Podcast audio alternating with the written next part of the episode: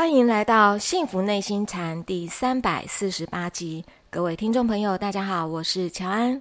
与我们一起在线上的是黄庭禅创办人，也是钟岭山内心教育基金会董事长张庆祥张讲师。张讲师您好，乔安好，各位听众大家好。呃，今天呢，我们的节目要来进行的是张讲师的解惑时间哦。这位听众朋友呢，他非常感谢讲师您对于传习录的讲解与解惑。他说啊，讲师您让我明白了，这个大道原来都是在讲自己心头的事情。孝敬呢，不仅是做人的根本，跟身心性命还非常的有关系，真的是不容小视。可是我也发现啦，像尧的儿子丹朱，舜的儿子商君。嗯，也都是很坏的小孩哦。那么圣人的孩子是不是也教育的不好呢？呃，针对这一点，是不是也请讲师来为我们解惑呢？呃，好的。这个是不是一个做教育的人都能够把自己的小孩给教好哦？嗯。呃，这实在是天大的问号哦。呃，我们就以现在的新闻来说啊，就是我记得曾经看过这样的报道啊。就是他的父亲呢，是一个教育界的一个人呐，专门辅导老师的哦。然后呢，都是在电视上都讲怎么样教育小孩呀。是。结果呢，他自己的小孩呢，却是一个很坏很坏的坏蛋哦。啊，后来好像是因为杀人嘛哦。嗯。然后大家就在问他说：“那你既然这么会讲怎么教育小孩，那自己的小孩却教育不好啊？那你所说的到底是有没有用啊？”对啊，的确是一个问号。对，那这位听众呢，他所问的呢，我想他问的是比较含蓄。他真正要问的就是说，呃，你你说你是一个圣人，那你连你自己的小孩都教不好啊？那你算是一个什么样的圣人？对不对？好嗯。各位，做教育就能把自己的小孩教好吗？做教育的人可以把别人的小孩教好，他自己的小孩一定教得好吗？嘿，这是一个天大的问号。嗯。做一个圣人，他可以把自己的心性弄得如此的皎洁，好。他有办法让他的小孩变成一个规规矩矩的正人君子吗？这也是一个天大的问号。好，那舜是最不简单的。可是为什么舜是最不简单的呢？舜他不是只有小孩子是坏蛋，他的父亲也是个坏蛋。他的父亲叫鼓手，鼓手就是瞎了眼的老人呐。他的父亲未必是真的瞎了眼睛呐，未必是盲人呐。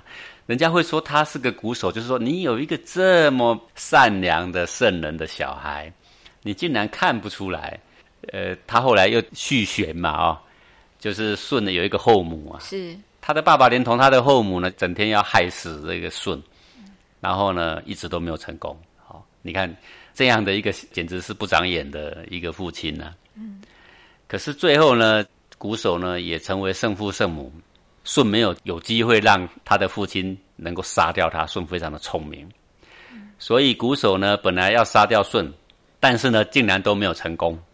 最后呢，在老年还没死之前，他发现舜真的是一个好小孩，他的心呢就软了下来。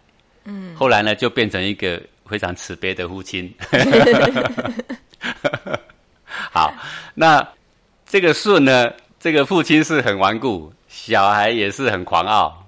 好，直接嚣张了哈！各位，我们就说，像现在的富二代，不是普通的富二代，是很狂妄的那种富二代啊！哈，仗着自己的父亲的权势啊，想要为所欲为啊！好，但是为什么说这个舜的德性啊，是我们永远都跟不上的？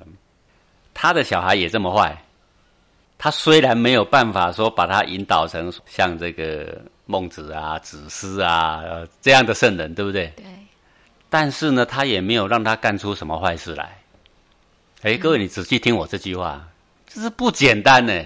怎么不简单呢？就是这个小孩呢，他天生的个性呢，哎，就是这么样的强暴，好，这么样的狂妄，哎，应该要做出一些什么？对，他的欲望呢，就是这么样的深。是，刚好呢，他的父亲又是天子，所以他其实是有权有势，可以干尽任何的坏事。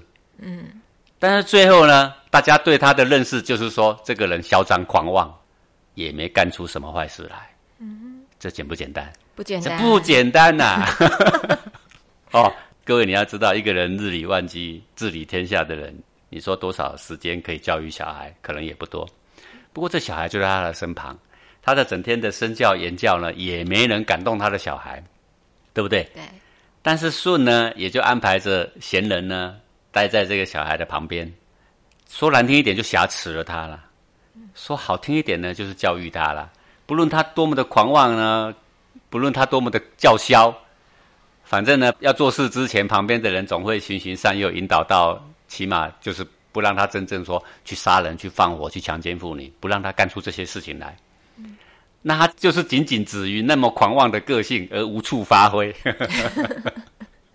是舜的英明就是在这里啊，他知道他的父亲顽固、暴虐、心机不良，想害他。他每次知道他父亲所设下去的计谋，他就不跳入陷阱。哦，然后呢，他父亲暗杀他，每次都暗杀不死。暗杀不死呢，他也没有回去跟他父亲怒言相向。他就当做没事，做个没事人一样。好啊，他害他很多事，很多事，连同他的弟弟那个象也是一个坏蛋，整家子都是坏蛋，只有舜一个人是贤人。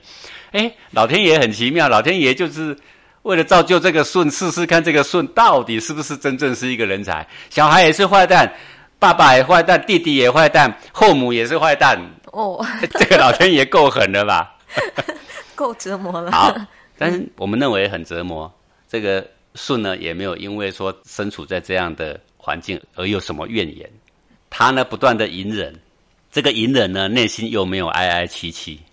他的内心呢，总是光明磊落，总是希望他的父亲有一天呐，会回心转意。那真的，他有一天他的父亲真的回心转意，就发现了舜真的是一个这么棒、这么好的小孩子。好，舜不是后来尧禅让给他当了天子了吗？是。他也是一样，包括他的弟弟象，还是旁边派的人，说难听一点瑕疵他，说好听一点辅导他。反正我就知道你是这样的人，我尽量的诱导你，但是不一定能成功啊。万一没成功呢？反正我就不让你干出多大的坏事来。那以后也不用下地狱啊，对不对？是。各位，他都心眼很坏，但是也真的没干出什么坏事来。去到阎罗王那里说，我也没干什么坏事啊，对不对？阎罗王也不能判你罪啊。是。不是吗？是，然后呢，替他种一些善因，因为没干什么坏事嘛，下辈子还可以为人嘛，还有机会还可以再提升嘛。好，所以你看，他一个人保全了他的全家。家，要不是因为有一个舜，那他的全家所造下的罪孽，那简直是滔天大罪了，那是不可想象的。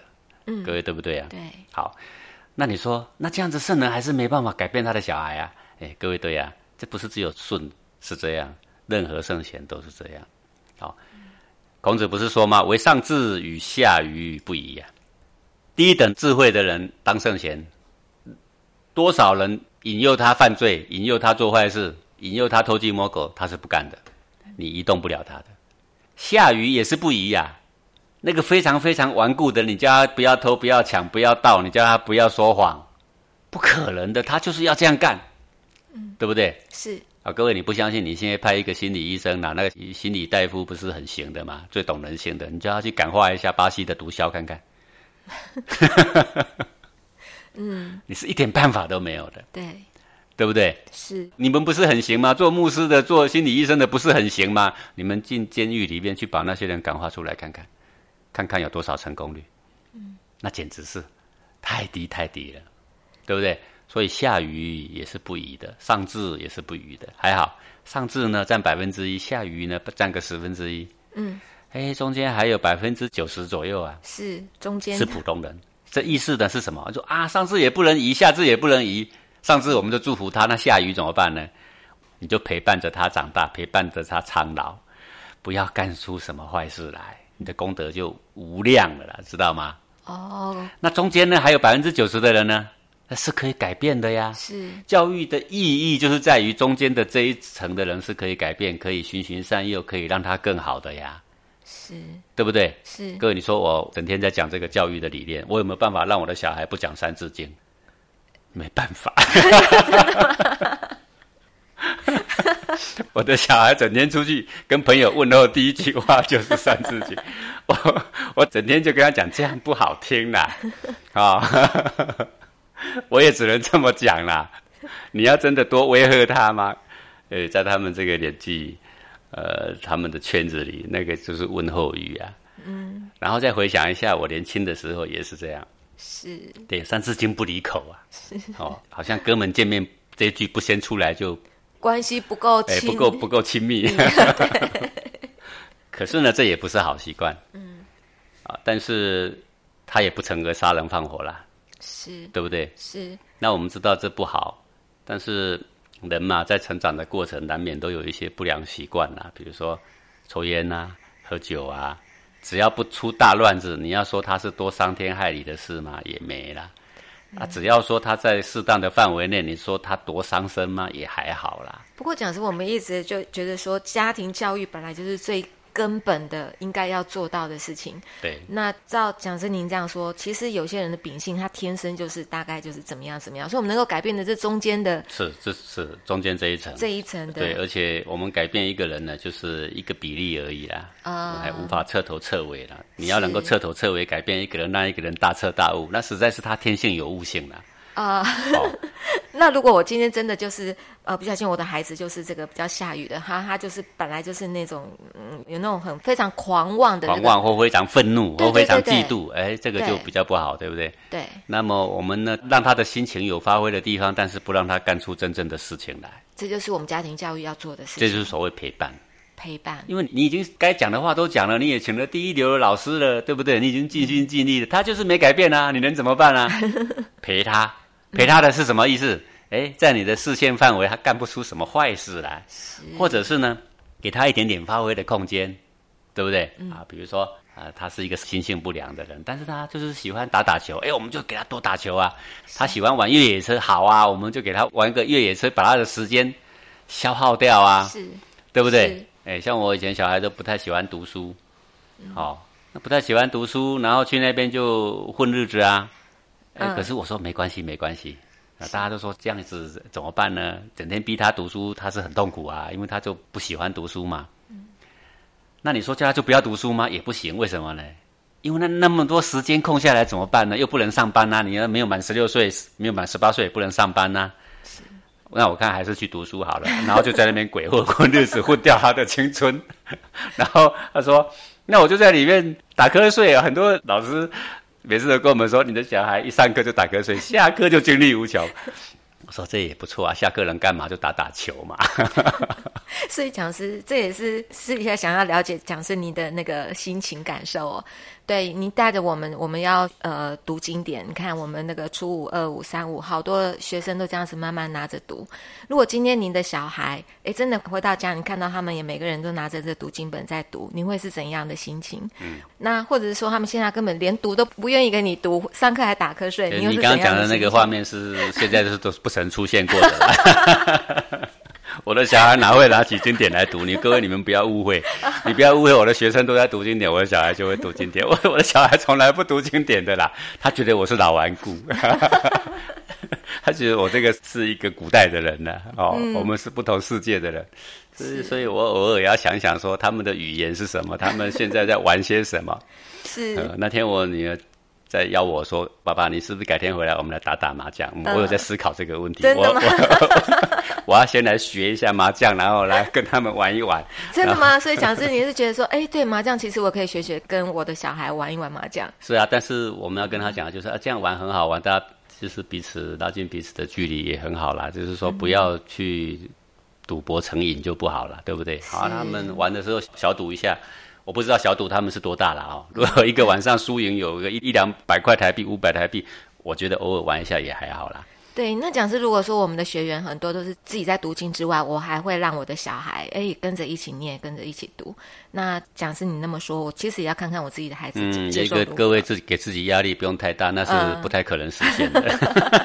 如果我的小孩愿意跟着我一起读，我会想办法把他循循善诱，让他当一个非常独立而明智的、明理的一个人。是我不会把他诱导成一个乖乖牌，然后只能够待在我旁边，然后唯唯诺诺。我做什么，他做什么，我不会想要这么做。是好，那我的小孩如果志不在此，好，那么如果他在社会上不是伤天害理，他也在一个行业里面谋得一技之长，好好的发挥，我会往那个方向尽量去培育他，去祝福他。是，哎，那等到有一天他的人生际遇也许有一个转折，然后忽然想到说，哎，我爸在修行，好像也是不错的东西。那那时候我就张开双臂欢迎他加入啊。对，那他如果还没有这个姻缘的时候，你强拉着一头牛要喝水是很难的啊。是，他有一天渴了，他自己会找你说：“你有没有水可以给我喝啊？” 那那个时候是不是比较轻松一点？对，哦，所以各位不要以为做教育这个事情你是可以改变任何人，我从来没有这样的想法。我自己的小孩我都没有办法让他整天捧着经典，虽然我整天都喜欢读一些经典，好吸取一些古代智人的智慧，但是我的小孩没有这个兴趣呀。好，然后呢，他。工作方面却不错啊，技能方面手却很巧啊。是。然后偶尔呢，就是喜欢哎组个车队，然后看开到哪里去兜兜风。我说哎，有组个车队也好啊，那彼此有互相砥砺跟互相照顾。嗯。就不要一个人，对不对？也没有什么学问可以深入，然后就人家组个车队，起码讲到车，人家说哦，这个化油器怎么样？这个引擎怎么样？装些什么东西是怎么样？哎，他的注意力被吸引在。这些技术上面也干不出什么坏事啊，对不对？是 是，这是所谓的陪伴哦。就是陪伴他嘛，陪伴他是说，在他的兴趣内不要干出什么坏事啊，最好能够有一点成长。我常常会问他：，哎，你喜欢打撞球？这撞球撞球间里面有没有什么人是你比较钦佩的，做人原则比较好的？有没有这种的？说有啊有啊，哦，人家那种真正打撞球的人都是很有原则的。说我说嗯，这个不错，啊，你要多跟他学习。那时候哦，他喜欢玩车、改车。那我就问，改车的人是一个什么样的人呢？哎，其实都是很讲道理的人。是。各位，你仔细去看那个骑越野车的人组一个车队，你仔细去看，他们都会非常注重安全。你以为那种飙越野车的人都不注重安全？恰恰是相反的。嗯。那个没有加入那个车队、没有研究对象、自己蛮干的，那个是很危险的。对。哦，然后真正骑上山坡，然后组一个车队。好，在挑战自己的技能，那些人，你看他的护具都是很好很好。是是。所以这个教育当然是一个很深入的东西啦，心性也是一个很深入的东西。没有办法进入这么深入的领域，那我们就陪伴他嘛。是。对不对？是。好，陪伴他，让他干不出什么坏事，这是最基本要求。再来，让他干一点好事。哎，这个就有点水准啦，对，对不对？对，再来呢，让他人格能够高尚。哎，应该在三十岁或五十岁的时候会有一点觉醒吧，对不对？是，等就等他嘛。等那时候，也许你八十岁，等到你小孩五十岁觉醒了吧？是，对不对？是的。哦，那时候要离开也可以瞑目了，不是这样吗？好，非常感谢哦。最重要的是说，呃，陪伴很重要啦。那那个不要想说我一定要教育我的孩子可以成为什么啊，不要想去诱导到他想要的方向。但是呢，在那个领域里面玩出一点原则，是不要干伤天害理的事。好啊，嘴巴讲讲哦，听听就算了，不要每句话都要去纠正他。啊，他觉得，哎呀，你们这个父母实在是太烦了吧，对不对？是，允许他稍微的脱轨，但没干出什么坏事来。嗯，对，这样子作为一个最基本的要求。是，感谢讲师您的解惑，也谢谢各位听众朋友的收听，我们下次同一时间空中见喽，拜拜。